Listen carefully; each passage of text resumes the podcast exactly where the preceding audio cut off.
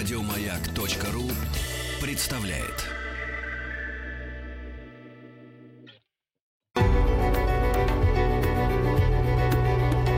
Много букв. Много букв. Любимые тексты главных персон современности. Добрый день, дорогие радиослушатели. Я актриса театра и кино Лапина Анна. 21 августа исполняется 149 лет со дня рождения русского писателя Леонида Андреева. Мне хотелось бы прочитать некоторые его произведения. Начну я с отрывка из рассказа «Молчание». В одну лунную майскую ночь, когда пели соловьи, в кабинет к отцу Игнатию вошла его жена. Лицо ее выражало страдание, и маленькая лампочка дрожала в ее руках. Подойдя к мужу, она коснулась его плеча и, всхлипнув, сказала «Отец, пойдем к Верочке». Не поворачивая головы, отец Игнатий поверх очков из-под лобья взглянул на попадью и смотрел долго и пристально, пока она не махнула свободной рукой и не опустилась на низенький диван. «Какие вы оба с ней безжалостные!» Выговорила она медленно, сильным ударением на последних слогах, и доброе пухлое лицо ее исказилось гримасой боли и ожесточения, словно на лице хотела она показать, какие это жестокие люди, муж ее и дочь. Отец Игнатий усмехнулся и встал. Закрыв книгу, он снял очки, положил их в футляр и задумался – Большая черная борода, перевитая серебряными нитями, красивым изгибом легла на его грудь и медленно подымалась при глубоком дыхании. «Ну, пойдем», — сказал он. Ольга Степановна быстро встала и попросила заискивающим робким голосом. «Только не брони ее, отец. Ты знаешь, какая она...» Комната Веры находилась в мезонине — и узенькая деревянная лестница гнулась и стонала под тяжелыми шагами отца Игнатия. Высокий и грузный, он наклонял голову, чтобы не удариться о пол верхнего этажа, и брезгливо морщился, когда белая кофточка жены слегка задевала его лицо. Он знал, что ничего не выйдет из их разговора с Верой. «Чего это вы?» – спросила Вера, поднимая одну обнаженную руку глазам – Другая рука лежала поверх белого летнего одеяла и почти не отделялась от него.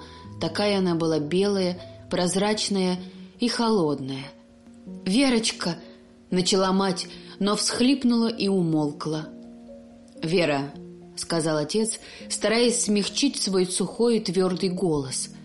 «Вера, скажи нам, что с тобою?» Вера молчала. «Вера, разве мы, твоя мать и я, не заслуживаем твоего доверия?» Разве мы не любим тебя? И разве есть у тебя кто-нибудь ближе нас? Скажи нам о твоем горе, и поверь мне, человеку старому и опытному, тебе будет легче. Да и нам. Посмотри на старуху, мать, как она страдает. Верочка, и мне. Сухой голос дрогнул, точно в нем что-то переломилось. И мне, думаешь, легко? Как будто не вижу я, что поедает тебя какое-то горе. А какое? И я, твой отец, не знаю его. Разве должно так быть?» Вера молчала. Отец Игнатий с особенной осторожностью провел по своей бороде, словно боялся, что пальцы против воли вопьются в нее, и продолжал. «Против моего желания поехала ты в Петербург.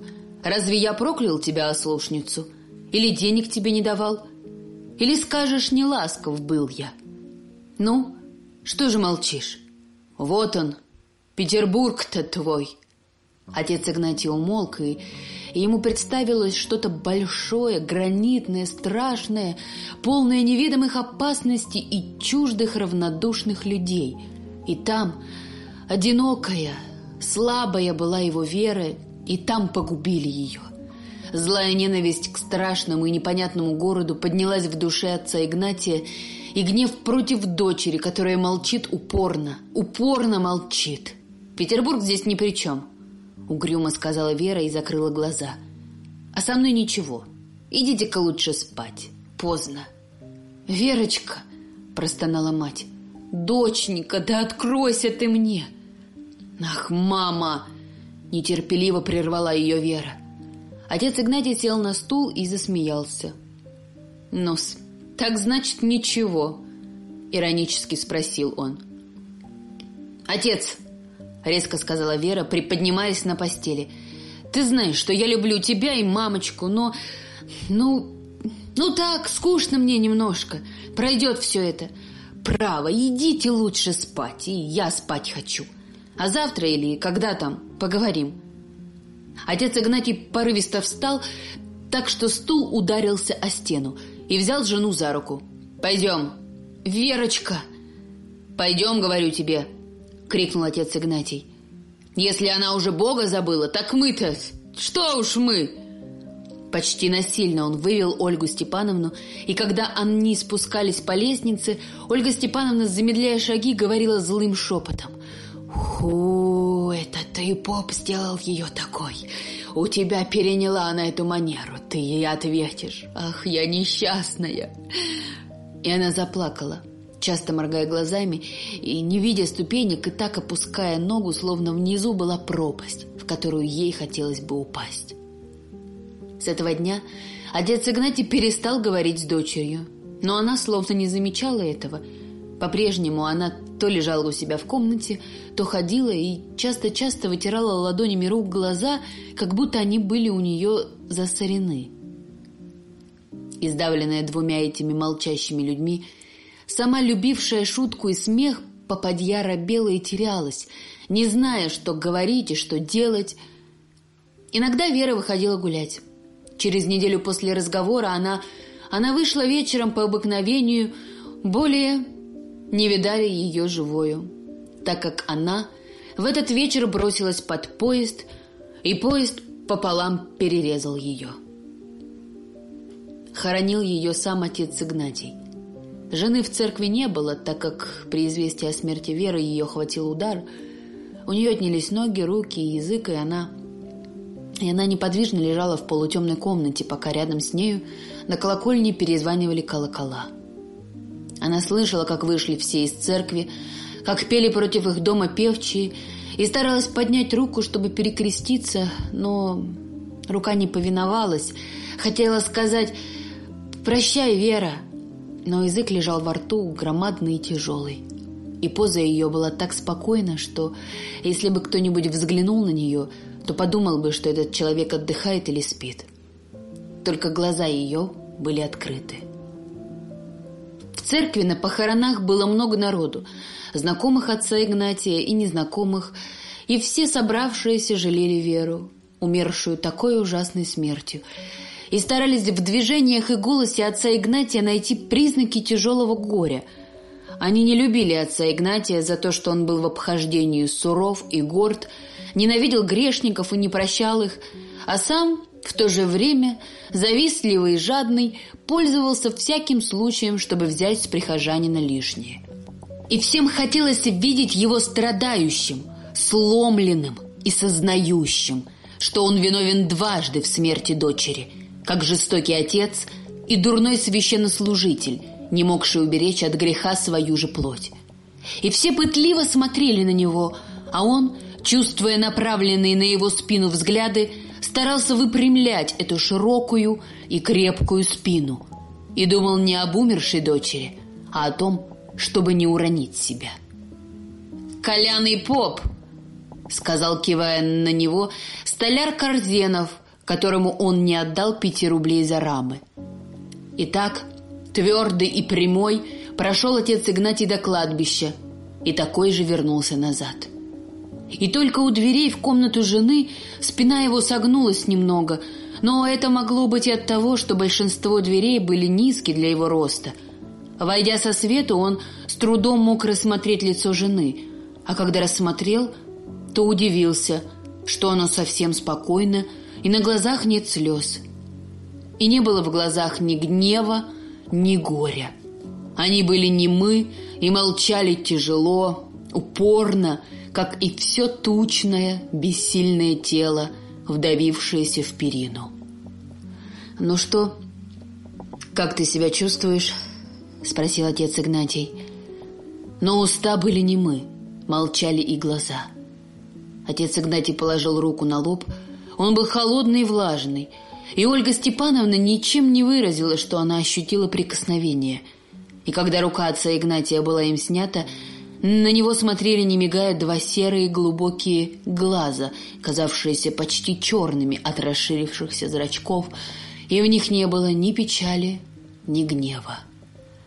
«Ну, я пойду к себе», — сказал отец Игнатий, которому сделалось холодно и страшно. Он прошел в гостиную, где все было чисто и прибрано, как всегда, и одетые белые чехлами высокие кресла стояли точно мертвецы в саванах. На одном окне висела проволочная клетка, но была пуста и дверца открыта. «Настасья!» — крикнул отец Игнатий, и голос показался ему грубым, и стало неловко, что он так громко кричит в этих тихих комнатах тотчас после похорон дочери. «Настасья!» — тише позвал он. Где канарейка?» Кухарка, плакавшая так много, что нос у нее распух и стал красным, как свекла, грубо ответила. «Известно где. Улетела. Зачем выпустила?» Грозно нахмурил брови отец Игнатий. Настасья расплакалась и, вытирая концами ситцевого головного платка, сквозь слезы сказала. «Душенька, барышнина, разве можно ее держать?» И отцу Игнатию показалось, что желтенькая, веселая канарейка, певшая всегда с наклоненной головкой, была действительно душой Веры, и что если бы она не улетела, то нельзя было бы сказать, что Вера умерла. И он еще больше рассердился на кухарку и крикнул «Вон!» И когда Настасья не сразу попала в дверь, добавил «Дура!». Со дня похорон в маленьком домике наступило молчание – это не была тишина, потому что тишина лишь отсутствие звуков, а, а это было молчание, когда те, кто молчит, казалось, могли бы говорить, но не хотят. Так думал отец Игнатий, когда входил в комнату жены и встречал упорный взгляд, такой тяжелый, словно весь воздух обращался в свинец и давил на голову и спину. Так думал он, рассматривая ноты дочери, в которых запечатлелся ее голос, ее книги, ее портрет большой, писанный красками, портрет, который она привезла с собой из Петербурга. В рассматривании портрета у отца Игнатия установился известный порядок. Сперва он глядел на щеку, освещенную на портрете, и представлял себе на ней царапину, которая была на мертвой щеке Веры и происхождение которой он не мог понять. И каждый раз он задумывался о причинах. Если бы это задел поезд, он раздробил бы всю голову, а голова мертвой Веры была совсем невредима. Быть может, ногой кто-нибудь задел, когда подбирали труп или нечаянно, ногтем. Но долго думать о подробностях Вериной смерти было страшно, и отец Игнатий переходил к глазам портрета.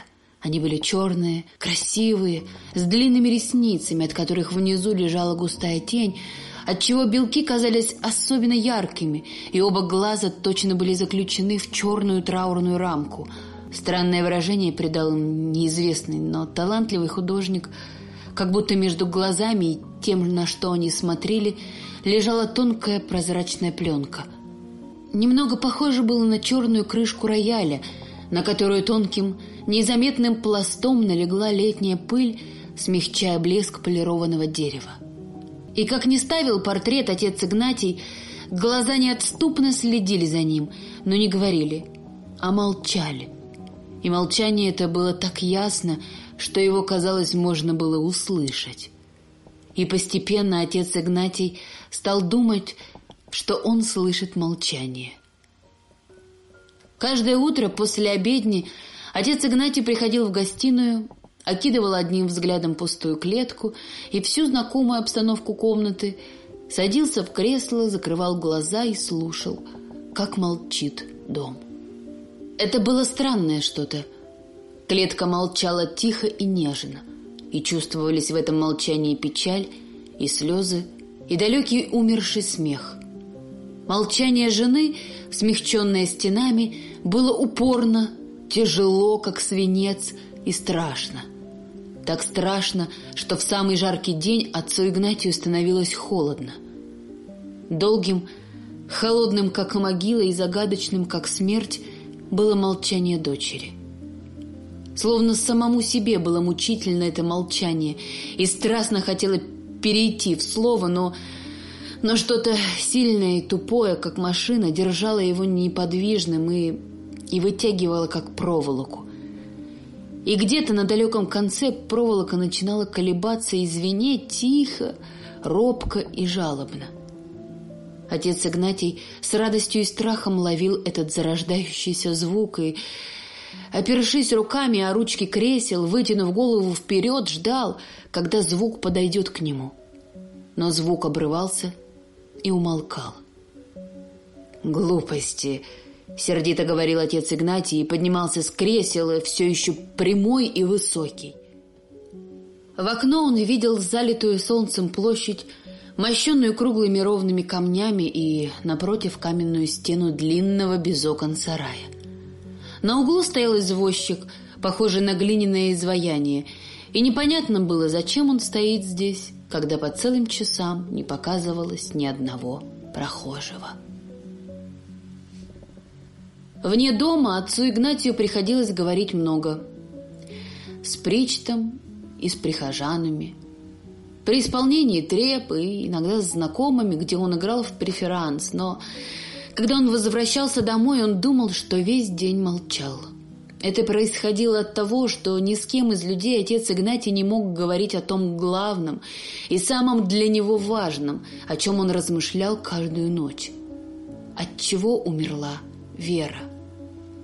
Отец Игнатий не хотел понять, что теперь этого узнать нельзя, и думал, что узнать еще можно.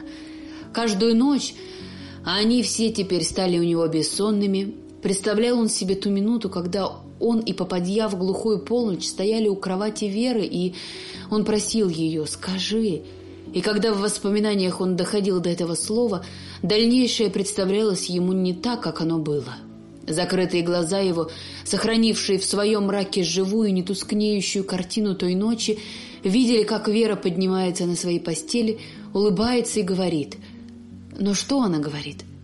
И это невысказанное слово веры, которое должно разрешить все, казалось так близко, что если отогнуть ухо и задержать биение сердца, то вот-вот услышишь его, и в то же время так безнадежно далеко. Отец Игнатий вставал с постели, протягивал вперед сложенные руки и, потрясая ими, просил «Вера!» И ответом ему было молчание.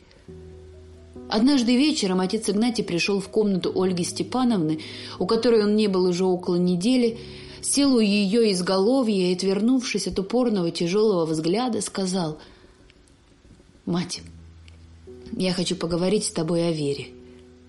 Ты слышишь?» Глаза молчали, и отец Игнатий, возвысив голос, заговорил строго и властно, как он говорил с исповедующимися – я знаю, ты мыслишь, что я был причиной веренной смерти, но подумай, разве я любил ее меньше, чем ты? Странно ты рассуждаешь. Я был строг, а разве это мешало ей делать, что она хочет? Я пренебрег достоинством отца, я смиренно согнул свою шею, когда она не побоялась моего проклятия и поехала туда. А ты... Ты-то не просила ее остаться и не плакала, старая, пока я не велел замолчать. Разве я родил ее такой жестокой? Не твердил я ей о Боге и смирении, о любви. Отец Игнатий быстро взглянул в глаза жены и отвернулся. Что я мог поделать с ней, если она не хотела открыть своего горя? Приказывать? Я приказал. Просить? Я просил. Что же, по-твоему, я должен был встать на колени перед девчонкой и плакать, как старая баба? В голове? Да, да откуда я знаю, что у нее в голове? Жестокая, бессердечная дочь. Отец Игнатий ударил кулаком по колену. Любви у нее не было, вот что. Что уж про меня говорить, уж я известна, тиран. Тебя-то она любила? Тебя-то, которая плакала да унижалась. Отец Игнатий беззвучно рассмеялся. «Любила! То-то, в утешение тебе и смерть такую выбрала. Жестокую, позорную смерть. Умерла на песке, в грязи, как Собака, которую ногами в морду тыкают. Голос отца Игнатия зазвучал тихо и хрипло. Стыдно мне. На улицу выйти стыдно, из алтаря выйти стыдно, перед Богом стыдно. Жестокая, недостойная дочь, в гробу проклясть бы тебя. Когда отец Игнатий взглянул на жену, она была без чувств. и пришла в себя только через несколько часов. И когда пришла, глаза ее молчали, и нельзя было понять, помнит она, что говорил ей отец Игнатий, или нет. Сегодня вы слушаете произведение Леонида Андреева. Читает Анна Лапина. Рассказ змеи о том, как у нее появились ядовитые зубы.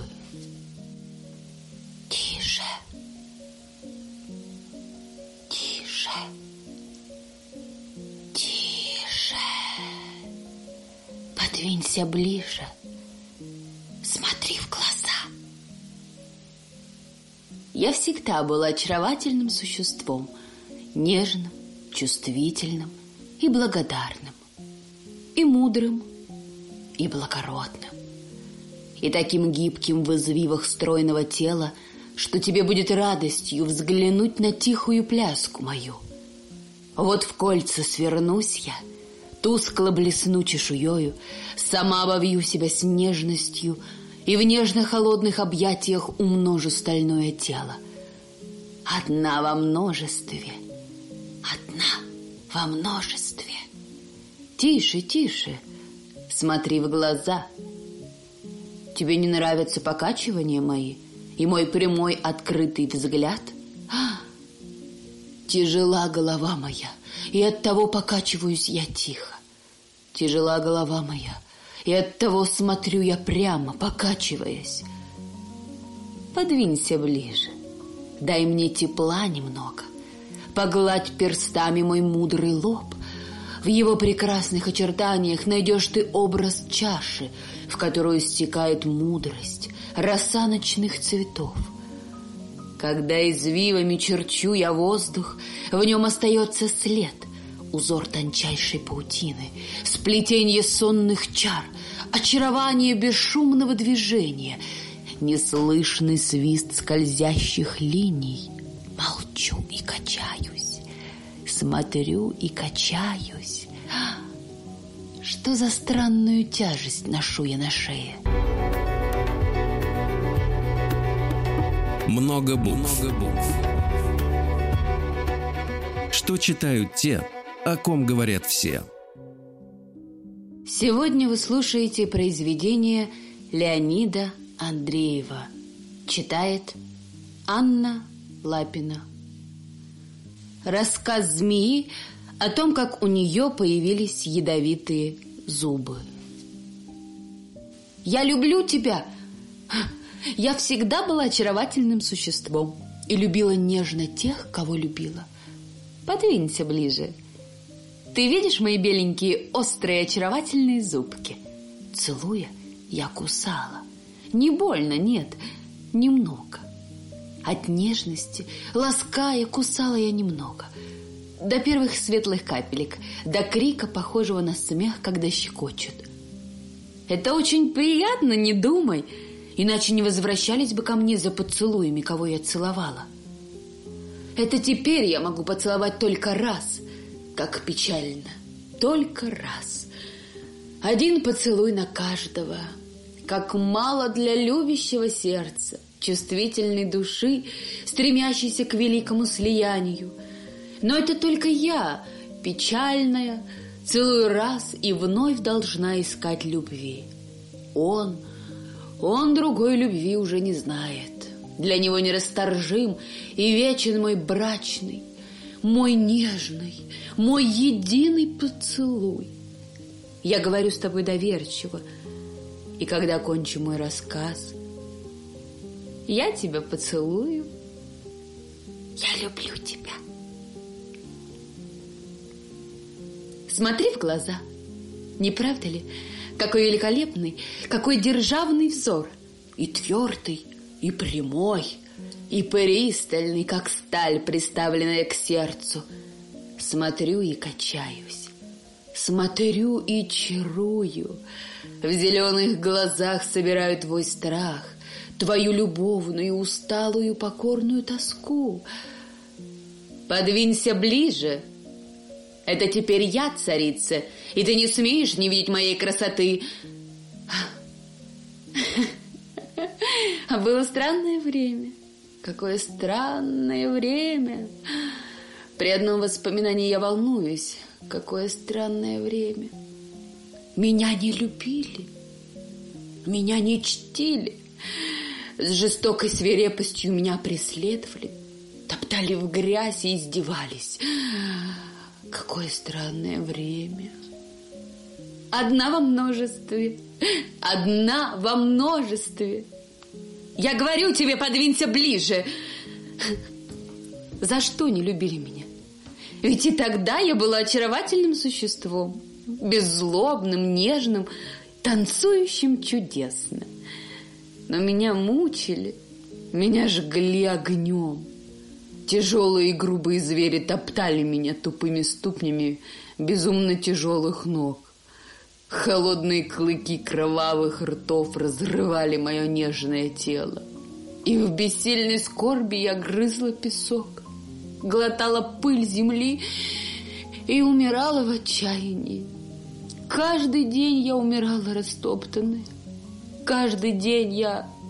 я умирала в отчаянии. Какое подлое время. Глупый лес все забыл и этого времени не помнит. Но ты пожалей меня, подвинься ближе.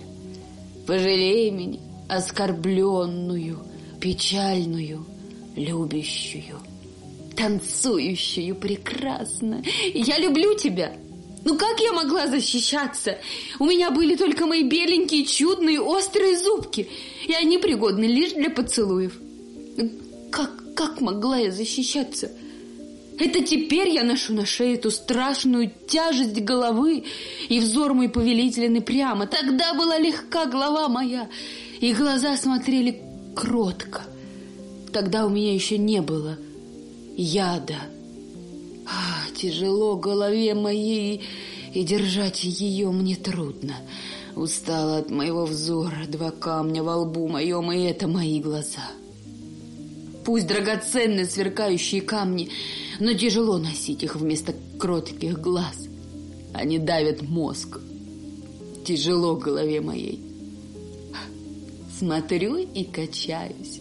В зеленом тумане вижу тебя. Ты так далеко. Подвинься ближе. Видишь, даже в печали я прекрасна. И томен мой взор от любви.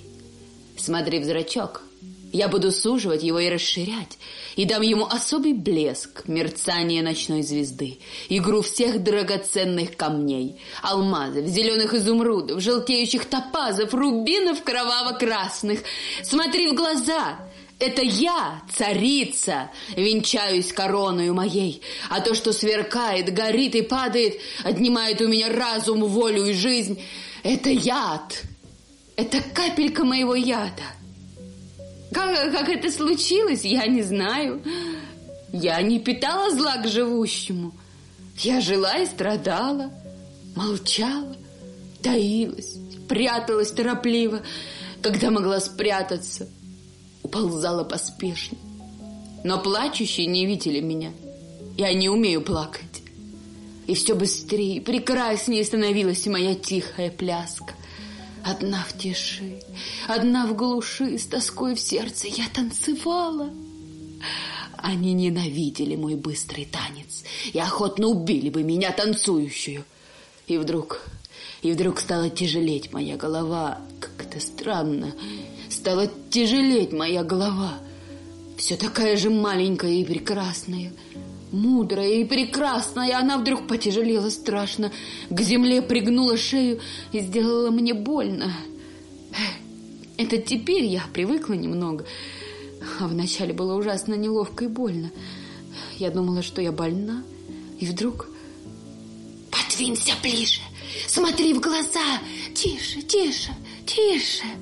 И вдруг, и вдруг отяжелел мой взгляд, стал пристальным и странным, я даже испугалась. Хочу взглянуть и отвернуться, и не могу. Смотрю все прямо, вонзаю взор все глубже, как будто каменею. Смотри в глаза, как будто каменею, и каменеет все, на что смотрю. смотри в глаза.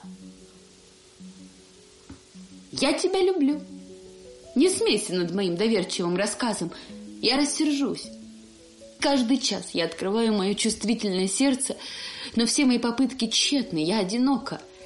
Звенящую тоской полон мой единый и последний поцелуй. И нет любимого, и вновь еще любви, и тщетно повествую.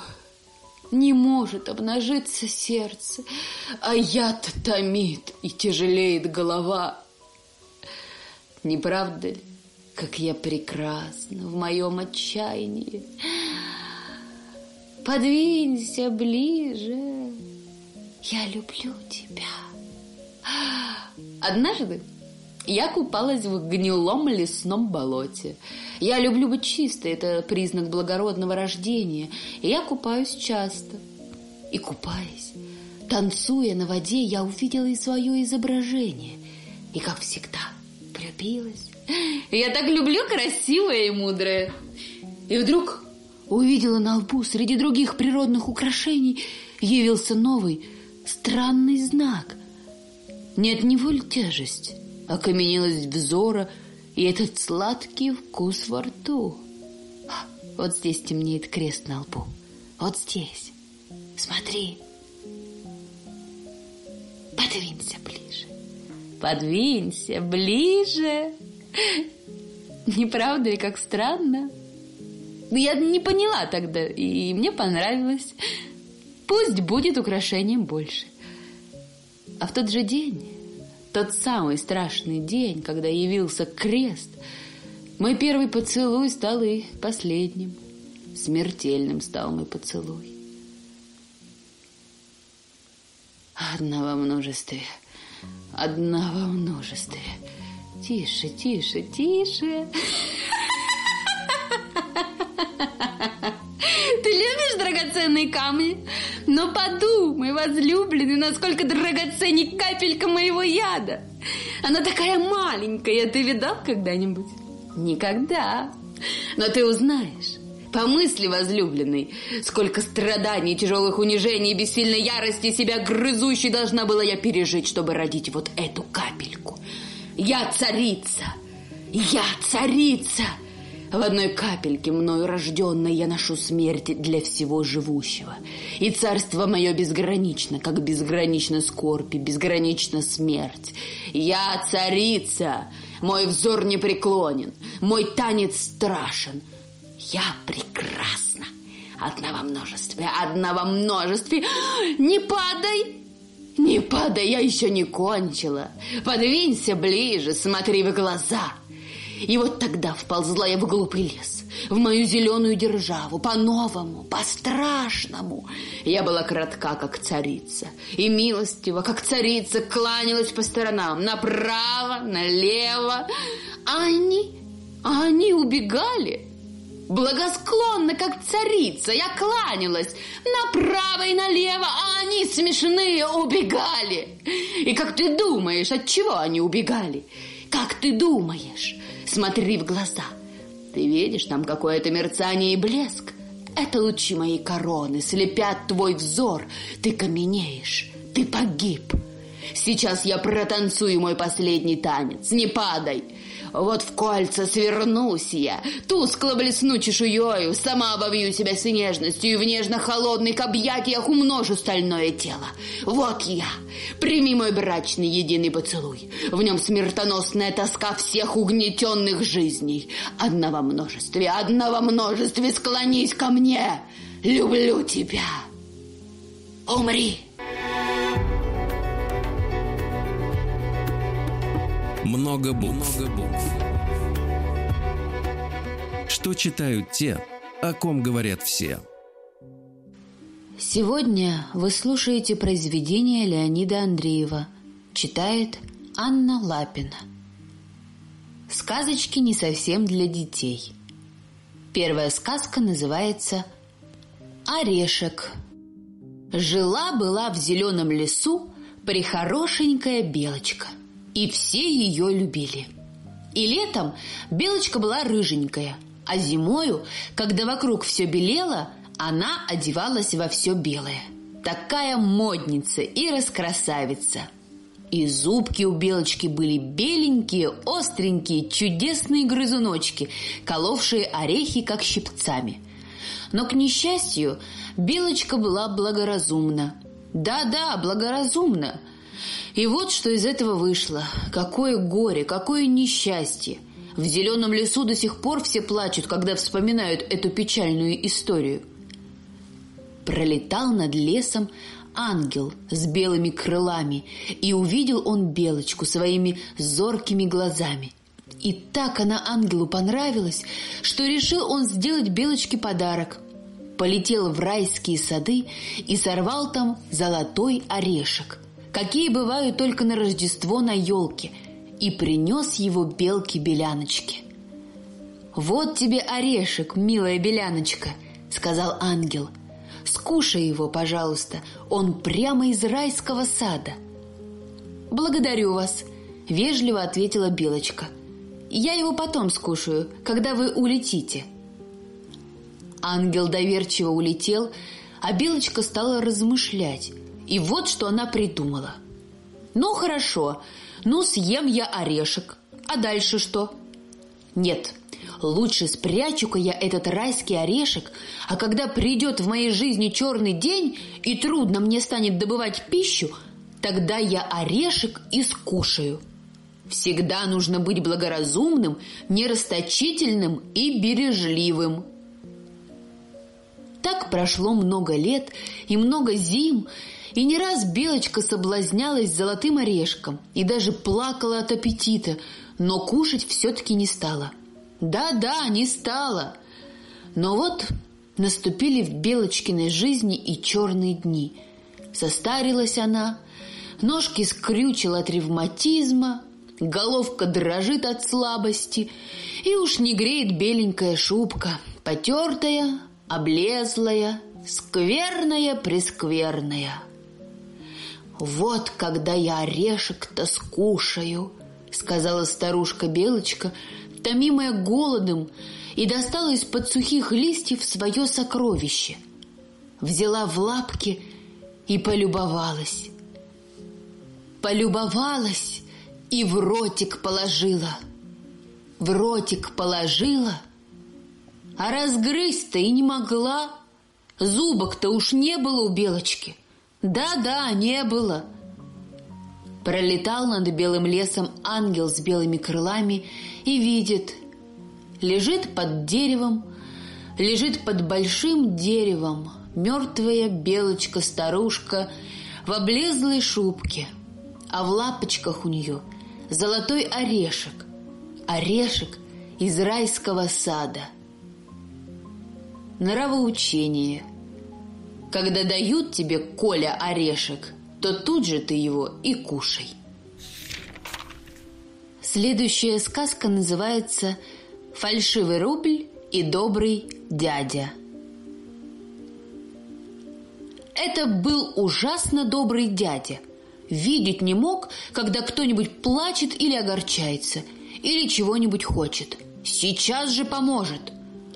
Такой был добрый дядя, что ни одна тетя не может быть добрее – вот раз пошел он на пароходную пристань на Неве, чтобы переехать на другую сторону. Стоит себе, ждет парохода и всех ласково рассматривает. И вдруг видит маленького плачущего мальчика. Стоит маленький мальчик и плачет, катятся слезы по лицу, и каждая слеза такой величины, что можно сразу наполнить ведро. Обеспокоился добрый дядя и спрашивает – «О чем ты, мальчик, так горько плачешь?» И ответил мальчик, продолжая плакать. «Да вот о чем я плачу, добрый дядя. Дал мне старший брат рубль, чтобы я на ту сторону домой поехал. А рубль-то оказался фальшивым, и никто его не берет. И должен я теперь погибнуть, если вы меня не спасете». Подумал, подумал добрый дядя и сказал – Решил я тебя, мальчик, спасти.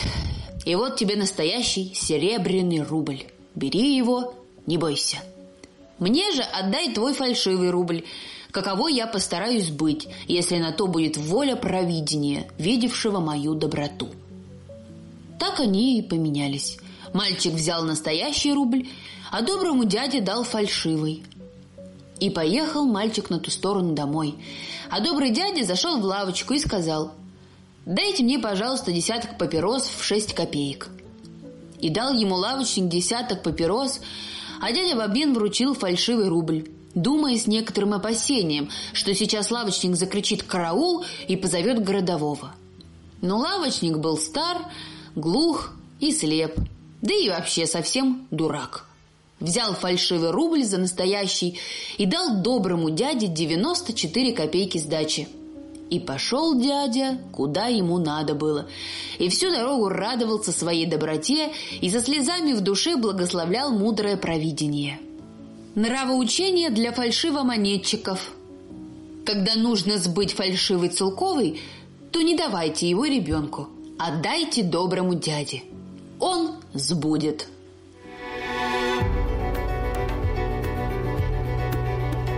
Много букв. Много букв. Что читают те, о ком говорят все. Еще больше подкастов на радиомаяк.ру.